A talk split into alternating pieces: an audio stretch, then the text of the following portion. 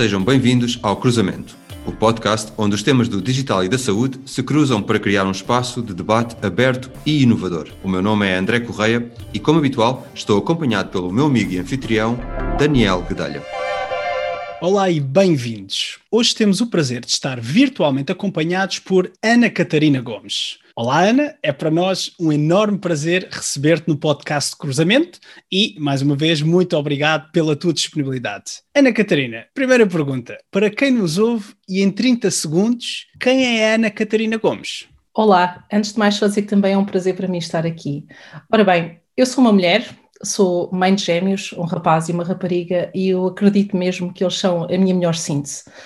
Aliás, desde que ouvi falar na genética sobre o DNA, quando andava na secundária, que tentei perceber um pouco qual era a minha probabilidade de vir a ser mãe de gêmeos, porque o meu pai é gêmeo com a minha tia. E, portanto, tentei sempre perceber, esse foi o meu primeiro grande desafio, tentar perceber se ser mãe de gêmeos me estava no DNA, e desde muito cedo fiquei com esta certeza que muito provavelmente também estaria nos meus genes, pois muitos anos depois, talvez 20 anos depois, desde esse momento, que vim a comprovar que, que, que estava no meu DNA.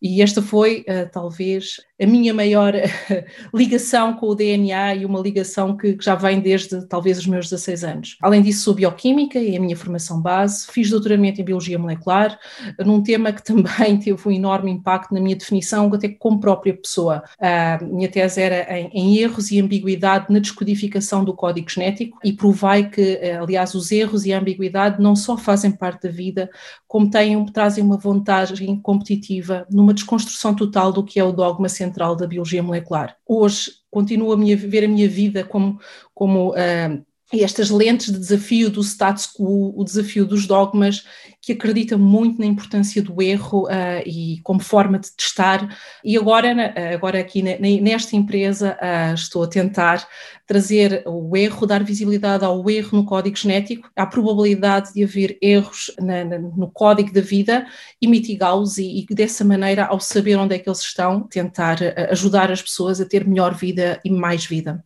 E esta empresa uh, refere-se à CBR Genomics. É uma startup que tem feito o seu percurso numa área com grandes barreiras à entrada, a genómica. O que é isto da genómica e qual é a tua visão para a CBR Genomics? A genómica, basicamente, é a visão dos nossos genes, dos genes que nos constituem como um todo, eh, de uma forma agregada, não é só o gene A, B ou C, mas sim a análise de todos os genes. E eu acho, eu acredito uh, profundamente que é ao estudar, ao ter acesso, ao ter conhecimento sobre aquilo que é o nosso genoma, nós podemos, uh, de facto, ter melhorias significativas na nossa qualidade de vida, porque conseguimos fazer uma medicina ou ter uma atitude muito mais proativa na prevenção do aparecimento de doenças genéticas e na parte daquela medicina preventiva e preditiva. A nossa visão, a minha visão para, para a CBR Genomics é que esta seja uma empresa que vá, de certa maneira, mudar o paradigma da forma como uh, os testes genéticos são utilizados hoje em dia. Na nossa perspectiva,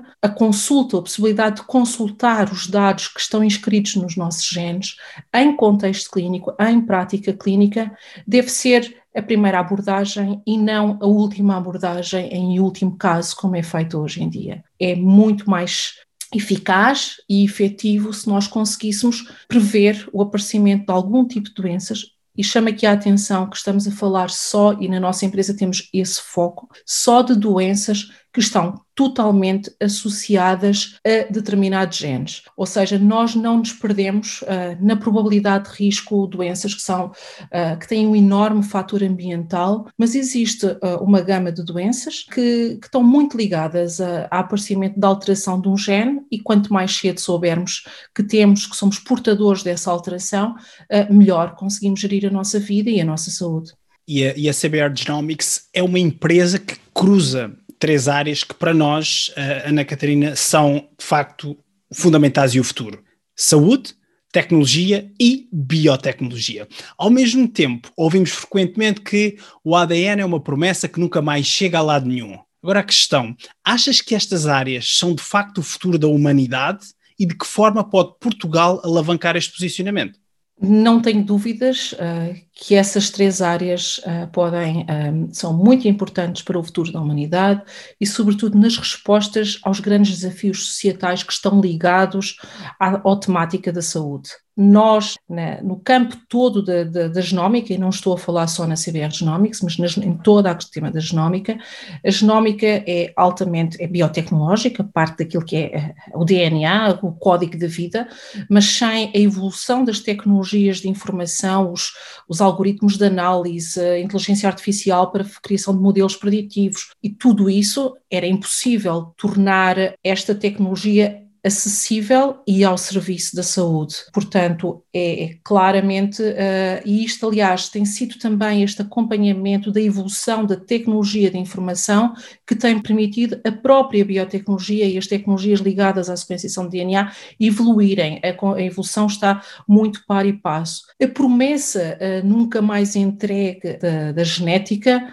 eh, eu acho que passa agora a ter condições para ser entregue na medida em que há este melhor nivelamento nas tecnologias que permitem o trabalhar dados, o trabalhar os big data, porque um DNA são milhões de bases de informação e, portanto, neste momento diria que é finalmente, estamos num, finalmente no momento em que podemos chegar às pessoas e que podemos uh, ultrapassar as barreiras que têm sido colocadas. De que forma Portugal pode alavancar este posicionamento? Eu acho que Portugal tem uma posição muito interessante. Está na Europa, precisa às vezes de se assumir mais como europeu, de, de, não ter vergonha de estar na Europa. Nós somos um país europeu, nós temos acesso a fundos europeus, nós podemos ser, e aliás, neste contexto de Covid, tem-se visto que o setor da biotecnologia um, português tem tem tido excelentes resultados e performance no contexto europeu, um, portanto é um, é um setor muito, muito saudável e, e, e, muito energizado, de certa maneira,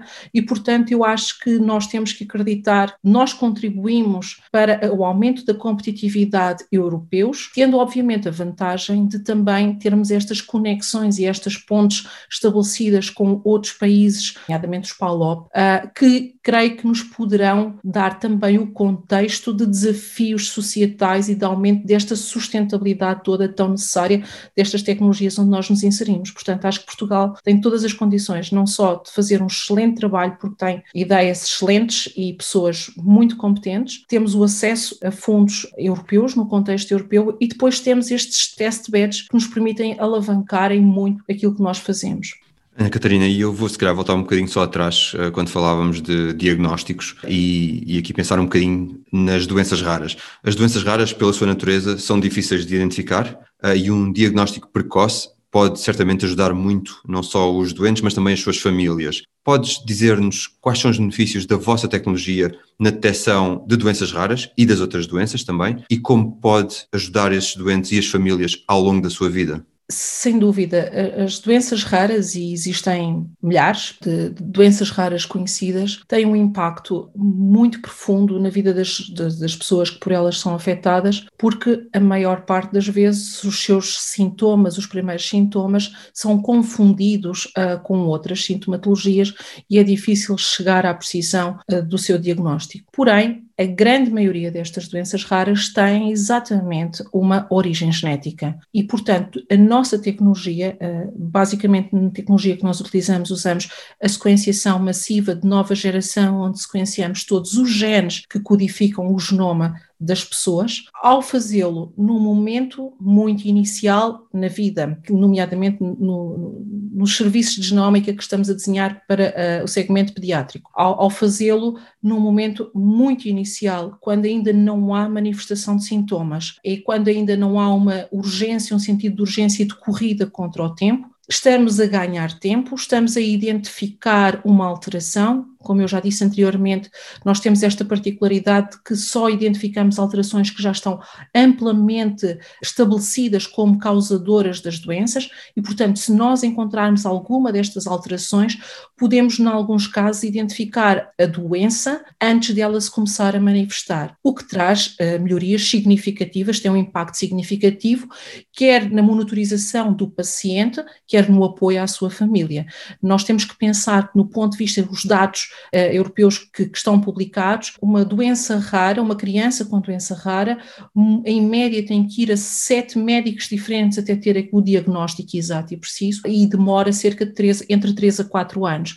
Portanto, se nós conseguirmos reduzir para dois médicos, o médico geneticista e o médico assistente, o médico pediatra assistente, assistente, que faz todo o acompanhamento da criança e da sua família. E reduzirmos isto para ainda antes do momento em que ela começa a ser manifestada, tem um impacto absolutamente brutal, até do ponto de vista uh, da diminuição emocional, da, da carga emocional que é para a família o perceber que temos ali uma criança com problemas, mas não sabemos qual, mas também do ponto de vista terapêutico, porque pode-se desenhar e personalizar muito mais as opções terapêuticas a seguir. No entanto, gostava também de chamar a atenção que isto, eh, estas questões das doenças de origem genética não são só as doenças raras que o são, ou, ou se calhar deve-se referir de certa maneira ao conceito de doença rara. Por exemplo, cerca de 10% dos cancros têm uma origem genética, ou seja, um em cada 10 cancros que são desenvolvidos, pessoas que têm uma, desenvolvem doença oncológica, têm uma origem genética.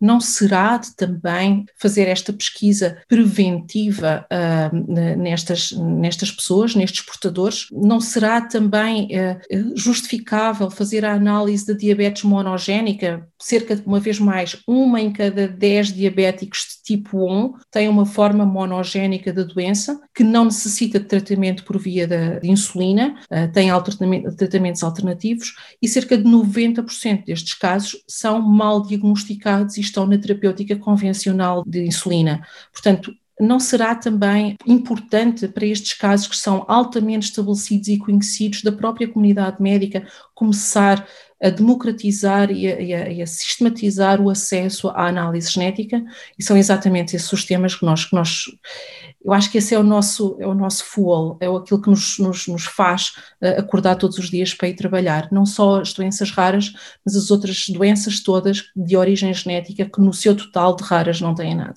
Muito interessante, Ana Catarina. E de facto a vossa tecnologia assenta muito em recolher e gerir dados uh, que são bastante sensíveis dos vossos uh, doentes, dos vossos clientes. Queres falar-nos do vosso conceito de armazenamento desses dados? Sem dúvida. Ora bem, antes, antes de entrar exatamente no, no ponto do, do, armazenamento dos dados, é, é, importante perceber o nosso ponto de partida. Nós partimos do ponto em que nós nos questionamos e observamos nós nascemos e morremos exatamente com a mesma sequência genética. Obviamente existem algumas alterações epigenéticas, etc., mas na sequência dos genes nós nascemos e morremos exatamente com a mesma uh, sequência. Então, porquê estarmos, mantermos a genética no paradigma do sempre que é necessário sequenciarmos o gene A, B ou C e não porque não nós sequenciamos tudo. Vamos sequenciar os 20 mil genes que nós possuímos e depois à medida que vamos envelhecendo, à medida que vamos tendo a nossa vida, quando for pertinente, fazemos as interrogações aos nossos genes que, que fazem sentido do ponto de vista uh, da gestão uh, da nossa, dos nossos cuidados de saúde. E, portanto, como tal, a patente que nós temos está muito alavancada nas tecnologias de informação e no sistema de armazenamento destes dados, na sua anonimização e depois no controle dos acessos a estes dados. São três vetores muito importantes que para nós são críticos, são os nossos vetores core. Do ponto de vista global, a nossa inspiração, eu diria, que veio das tecnologias financeiras, da fintech, uh, e nós tentámos trazer para a empresa uh, o que de melhor se faz do ponto de vista de proteção e de segurança de informação, o que é o gold standard da indústria financeira, porque essa é aquela que nós identificamos como não só a que onde as pessoas pessoas têm melhor relacionamento e conseguem fazer melhor este paralelismo da importância dos dados que lá estão guardados, existem inclusivamente pessoas que não têm noção da importância dos dados genéticos e de como eles devem ser bem guardados, como também é uh, o setor onde tem feito mais. Portanto, nós usamos sistemas criptográficos que são tão em linha uh, com aquilo que é utilizado na indústria uh, financeira e depois o controle dos acessos. Também uh, usamos muita tecnologia, todo o nosso sistema é depois, a nível de segurança, é corroborado com SMS tokens, de forma a garantir que as pessoas que, que acedem são de facto as pessoas que estão registadas e que no, naquele momento têm, possuem na sua posse as credenciais de acesso aos dados genéticos. E desta forma as pessoas conseguem inclusivamente garantir que quem tem acesso é o médico A, B ou C, porque os médicos que estão autorizados a consultar os relatórios genéticos que nós armazenamos são os médicos que os nossos clientes identificam, são as pessoas em quem eles confiam. Isso é um, ponto extremamente interessante, uh, especialmente quando ainda é algo assustador uh, pedir uh, que, que, se providencie e confie algo como o ADN a uma empresa. Ana Catarina, a CBR Genomics é também uma empresa com fortes ligações à investigação e desenvolvimento e, e referiste na, na, na tua resposta alguns destes casos. Queres falar-nos um pouco de como os doutorados se podem integrar em empresas e, caso pretendam, construir a sua própria empresa? Com certeza. Eu venho do mundo da, da, da, investigação, durante 10 anos fui investigadora, fiz gestão num centro de investigação e para mim este tema do, do mercado de trabalho para os doutorados é, é um tema que me é muito caro e é muito querido, até porque tenho muitos amigos que acabam por estar ali numa situação de limbo. Eu acredito plenamente uh, que as empresas e, e, estas startups tecnológicas, mas também outro tipo de empresas maiores, mais, mais consolidadas, podem ter um papel a desempenhar no sentido de aumentar a empregabilidade. Contudo, é muito importante, eu considero muito importante que isso seja promovido com projetos conjuntos. Eu tenho esse exemplo na empresa, nós tivemos um uh, projeto em copromoção com os hospitais da Universidade de Coimbra e com o Biocant. Foi um, um projeto que foi a nossa prova de conceito, portanto, quando iniciámos esse projeto, nós ainda precisávamos de fazer a prova de conceito da tecnologia, portanto, não tínhamos muita certeza, o que tínhamos mais era incertezas acerca do futuro e estar naquele momento a fazer o compromisso com doutorados era algo que nos era, de certa maneira, difícil. Com o decorrer do projeto e com a prova de conceito desta tecnologia, fim do projeto, o que é que aconteceu? Três dessas pessoas, duas delas doutoradas, uh, acabaram por migrar para, para a empresa e serem incorporados nos nossos quadros. E eu creio que estes projetos de investigação conjuntos não são só importantes para as próprias empresas se manterem na vanguarda tecnológica, nós temos sobretudo dois tipos de projetos, que é na área clínica e na área de segurança, temos alguns projetos muito engraçados na criptografia quântica com, com a Universidade de Aveiro, mas acabam por nos dar ferramentas ou criar o contexto, inclusivamente para interagir com pessoas que estão ainda em fase final da sua formação e, quem sabe, uh, depois uh, incorporá-las nos nossos quadros, porque basicamente elas estão, vêm de, uma outra perspectiva e estão envolvidas no início dos nossos produtos, no início dos nossos serviços e depois têm, ganham um brilho e aquilo diz-lhes, aquilo faz parte do projeto de vida delas e ganham esse brilho na própria uh, empresa. Paralelamente, isto sobretudo para estas pessoas que, eh, estando nesta situação, não têm como objetivo último criar uma empresa e até se assustam de certa maneira com aqueles grandes chavões de empreendedorismo. Em paralelo, obviamente que estes projetos de investigação e, e, muitos dos projetos de investigação que existem nas nossas universidades e nos nossos centros de investigação são em, em tecnologias que, em alguns casos, já estão numa boa fase de maturação e que poderão estar muito perto de entrada no mercado, e aí sim eu creio que é muito importante capacitar as pessoas, treinar as pessoas no sentido de que elas percebam como é que podem alavancar e maximizar a, valorização daquela tecnologia e se sentirem coragem, se sentirem essa quase às vezes esse ímpeto, essa necessidade, essa urgência, eh, avançarem, então sim avançarem para a criação de uma startup. Eu creio que estas startups que são criadas com pessoas que estão muito dentro da tecnologia, mas que têm os pés assentes na terra do ponto de vista dos desafios de valorização económica dos resultados das suas teses, dos seus trabalhos, são as startups que têm sucesso. Acredito plenamente nisso e são também as startups que Portugal precisa, porque aqui estamos a falar, acrescentar o valor das tecnologias que aqui estão. E só assim é que as verdadeiras economias do, do conhecimento uh, poderão contribuir e Portugal precisa muito desta, do setor do conhecimento para o seu desenvolvimento económico. Estamos a falar em startups, Ana Catarina, e a CBR Genomics tem algo também de curioso. Não escolheu um grande centro urbano para se instalar. Uh, estão em Cantanhete, uh, mostrando que é possível para as empresas dinamizar o interior do país. A questão, será que gostarias aqui de falar um pouco sobre a experiência de, com a tecnologia atual, gerir uma empresa fora dos grandes centros urbanos?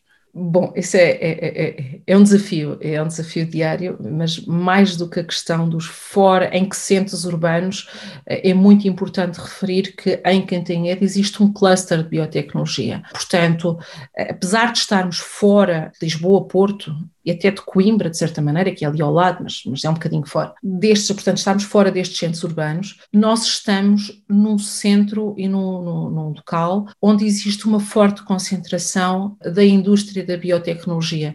Eu não tenho os dados de hoje, já há algum tempo me desliguei do Biocante, mas enquanto eu lá estava, cerca de um terço da, creio que era um terço de todas as empresas de biotecnologia em Portugal tinham lá a sua sede. E, portanto, acho muito importante esta aglomeração, de certa maneira, este, esta criação destes polos, destes clusters, onde as, as empresas encontrem ali o ecossistema que lhes permite testar, criar, não estar sozinhas, sentir-se acompanhado uh, e, portanto, nós estamos longe dos centros urbanos, mas nunca estivemos sozinhos. E essa é a escolha de Cantanhede e é um, é, eu creio que mais alguns poucos agora, mais poucos anos, e será um, um excelente case study do ponto de vista do que é desenvolvimento regional estratégico a apostar nesta, nestes ecossistemas de inovação e, no caso, em, em biotecnologia. Além disso, tem, obviamente, grandes vantagens do ponto de vista de, de qualidade de vida. Uh, não posso comparar, uh, acho que não tem comparação a qualidade de vida que nós temos aqui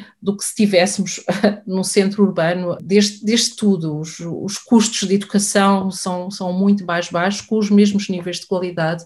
os custos, globalmente, o custo de vida eu considero que seja bastante mais baixo, o que acaba por, de certa maneira, ser um, muito interessante. Qual é o outro, o oposto, o reverso da, da, moeda? Basicamente, estamos afastados dos grandes centros de decisão e uma ida a Lisboa, muitas vezes, representava a perda total de um dia inteiro de, de trabalho, uma quebra de produtividade muito grande. Nós, é sempre uma ginástica, sempre que eu ia a Lisboa ou, ou até ao Porto, mas, mas mais a Lisboa, tentava uh, que aquele dia fosse um dia pleno de reuniões para não ter aquele sentimento de uh, estraguei um dia só para ir a uma reunião de duas horas. Este neste momento, inclusivamente, no ambiente em que vivemos uh, e, e, a pressão que Covid acabou por trazer, foi extremamente vantajoso, porque agora, se, se nós não formos, quem diz Lisboa, diz Madrid, diz outros tipos de, de, de cidades, não há este, já não existe esta urgência, esta necessidade de estar lá fisicamente, muito embora reconheça que muitas vezes as reuniões